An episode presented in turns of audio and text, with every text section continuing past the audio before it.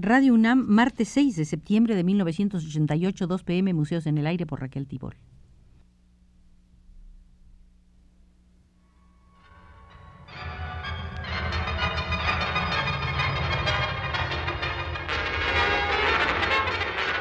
Radio UNAM presenta Museos en el Aire.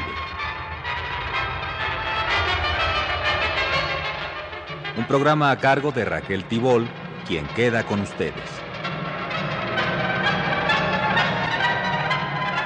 Las exposiciones universales resultan, desde la segunda mitad del siglo XIX hasta nuestros días, motivo para indagar en las posibilidades de la arquitectura y la decoración. Una investigación acuciosa de Josefina Alix Trueba nos ha permitido realizar ya seis visitas al Museo de los Pabellones Universales, es decir, los pabellones de las ferias universales, y hoy haremos la séptima visita para comenzar viendo el pabellón japonés en la Feria Mundial de París de 1937.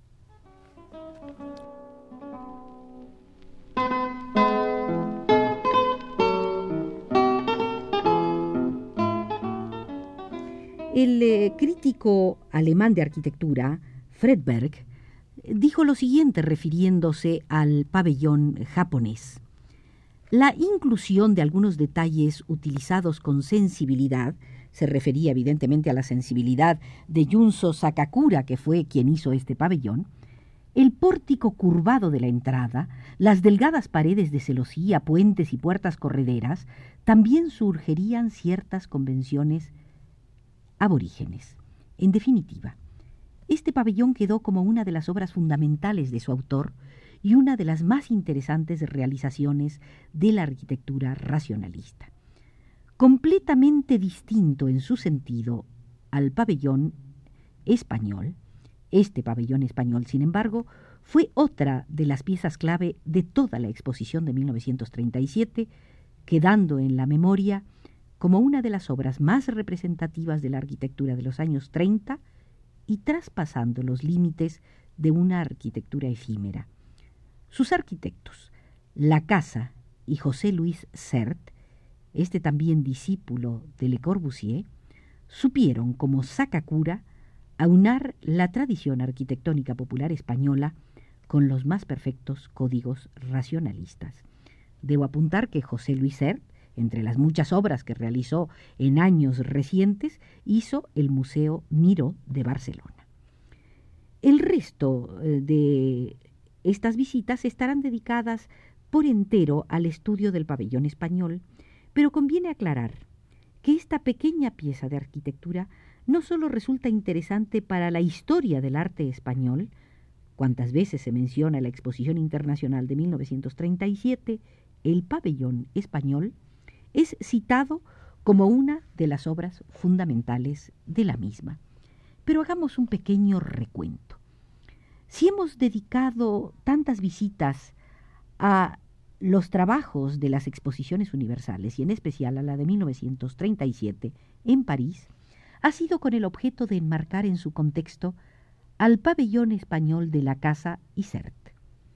El objetivo era el de hacer un breve recorrido por las exposiciones y sus hitos arquitectónicos, de manera que se pueda tener una visión aproximada del significado en el conjunto de las mismas, de algunas de las obras de arquitectura más importantes y de la repercusión que éstas hayan tenido en la historia de las exposiciones de arte. Y también del desarrollo del arte en general. Como hemos visto, desde el punto de vista de los avances arquitectónicos y técnicos, fueron las exposiciones del siglo XIX, con sus alardes constructivos más propios de ingenieros, las que aportaron un mayor interés. A lo largo del siglo XX y hasta 1937, son contados los aspectos que pueden ser tenidos en cuenta desde el punto de vista de los avances técnicos y arquitectónicos. Pues bien, el pabellón español, con su arquitectura, y por ella, y por las obras maestras de arte que acogió, el Guernica de Picasso por encima de todo, y por su sentido y espíritu, marca uno de los hitos de la historia de las exposiciones universales.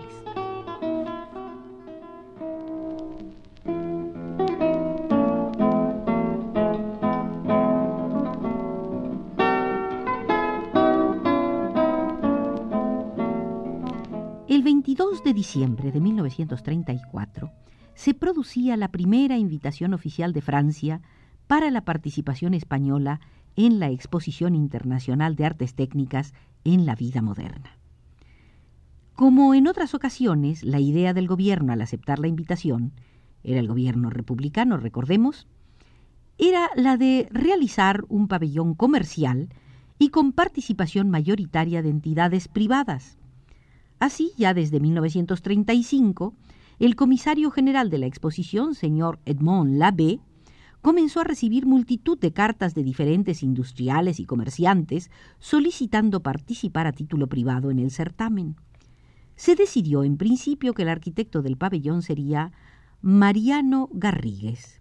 Como dato curioso, existe una carta del arquitecto Casto Fernández Show en la que propone ser él el arquitecto de la delegación española y adjunta un informe sobre su idea del pabellón al que da el nombre de El albergue de Don Quijote y que constaría de una borrachería con venta de vinos, un patio, una sala de proyección de cine y una exposición de todos sus proyectos arquitectónicos.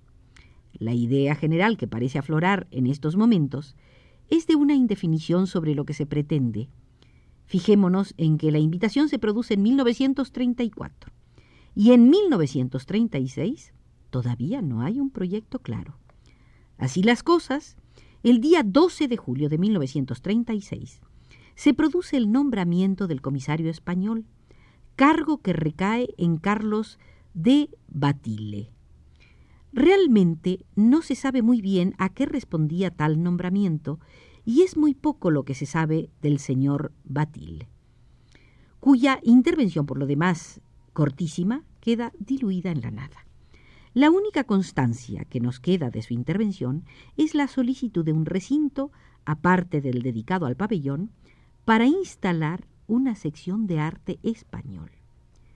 No es necesario recordar la fatídica fecha del 18 de julio, justamente el día que el comisariado francés recibe la noticia del nombramiento de Carlos de Batil, a partir de ese momento todo queda paralizado.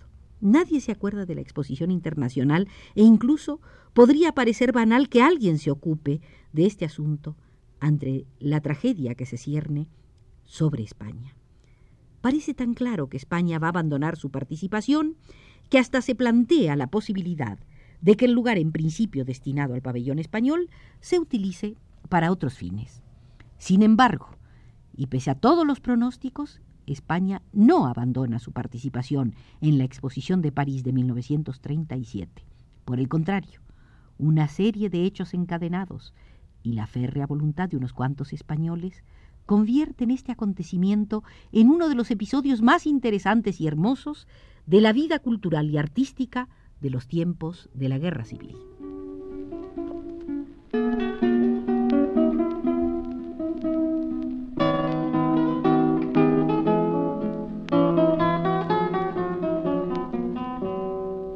El día 4 de septiembre de 1936, el reciente gobierno de Largo Caballero nombra nuevo embajador en París a don Luis Araquistain. El papel que se esperaba cumpliera el nuevo embajador era harto delicado.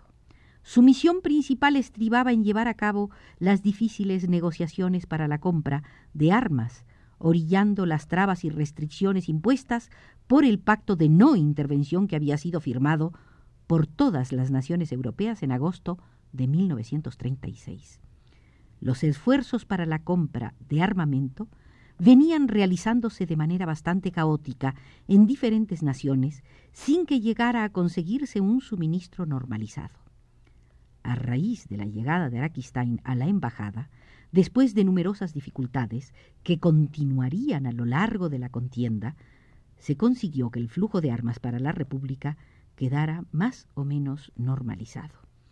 La misión no era sencilla y el papel del embajador en París era uno de los más delicados. No en vano Largo Caballero envió al puesto a uno de sus más estrechos colaboradores. No cabe duda de que uno de los aspectos más interesantes que Araquistain debía cubrir para allanar el camino en sus negociaciones era el de la visión que en el extranjero se tuviera de la España republicana. inmediatamente se dio cuenta de que la exposición internacional que se avecinaba era un escaparate inmejorable para mostrar no sólo a Francia, sino al mundo entero la realidad de España, de la República y la de los hombres que en aquellos momentos luchaban.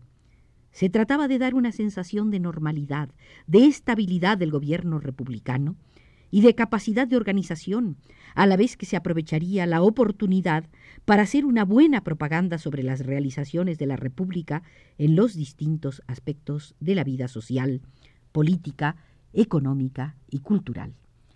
Al tiempo que, de una manera velada, se advertía del peligro que suponía para la estabilidad mundial una hipotética victoria del fascismo. A partir de entonces, Araquistain da un nuevo y decisivo impulso a las gestiones para la participación de España en la exposición internacional, variando por completo el rumbo inicial. Está claro que debe descartarse la idea de un pabellón comercial como hasta entonces se había hecho en otras muestras internacionales para convertirlo en un pabellón de Estado en el que se expusieran todo tipo de elementos de propaganda, obras de arte y diversos actos encaminados de manera conjunta y unitaria a alcanzar los nuevos objetivos.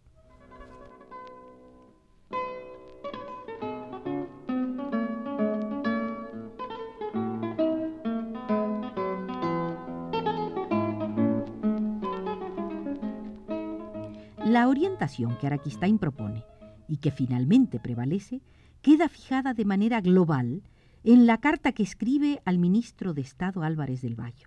Le decía, sería de desear que cuanto antes se pueda proceder a preparar la participación de España en la exposición, o que si no parece posible hacerlo se comunique inmediatamente a la comisaría francesa para no dar sensación de poca puntualidad o seriedad. Parece conveniente participar en la exposición y dar inmediatamente los pasos necesarios para ello, dando así la sensación de seguridad y de que el gobierno sigue trabajando en cosas de este tipo. En el peor caso, y si no fuera fácil que participaran expositores privados, comerciales, industriales, será siempre posible hacer un pabellón poco costoso pero decoroso y exponer obras de arte, propaganda, etc. El comisario general nombrado, don Carlos Bateile no parece estar en una posición absolutamente clara, ni haberse ocupado del asunto. Creo que convendría destituirlo y nombrar en su lugar a la persona que considere más a propósito. En cuanto al arquitecto, sería conveniente nombrar a alguno de los arquitectos jóvenes de prestigio que además estén completamente al lado del gobierno. Por ejemplo, Manuel Sánchez Arcas o Luis Lacasa.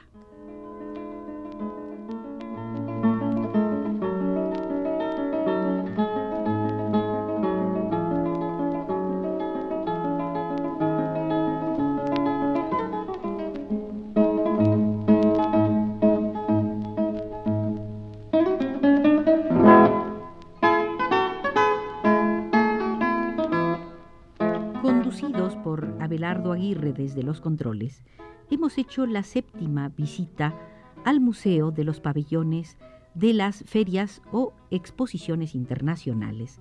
Y en esta séptima visita hemos comenzado a ver lo que ha sido motivo de todas las visitas anteriores, la visión precisa del pabellón español en la Exposición Internacional de París de 1937. Los datos preciosos de toda esta serie nos han sido aportados por la historiadora Josefina Alix Trueba.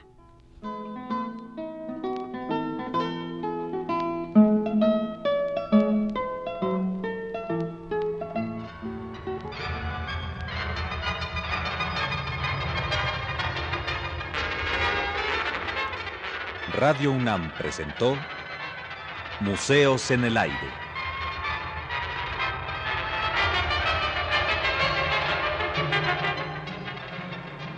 Programa de Raquel Tibol.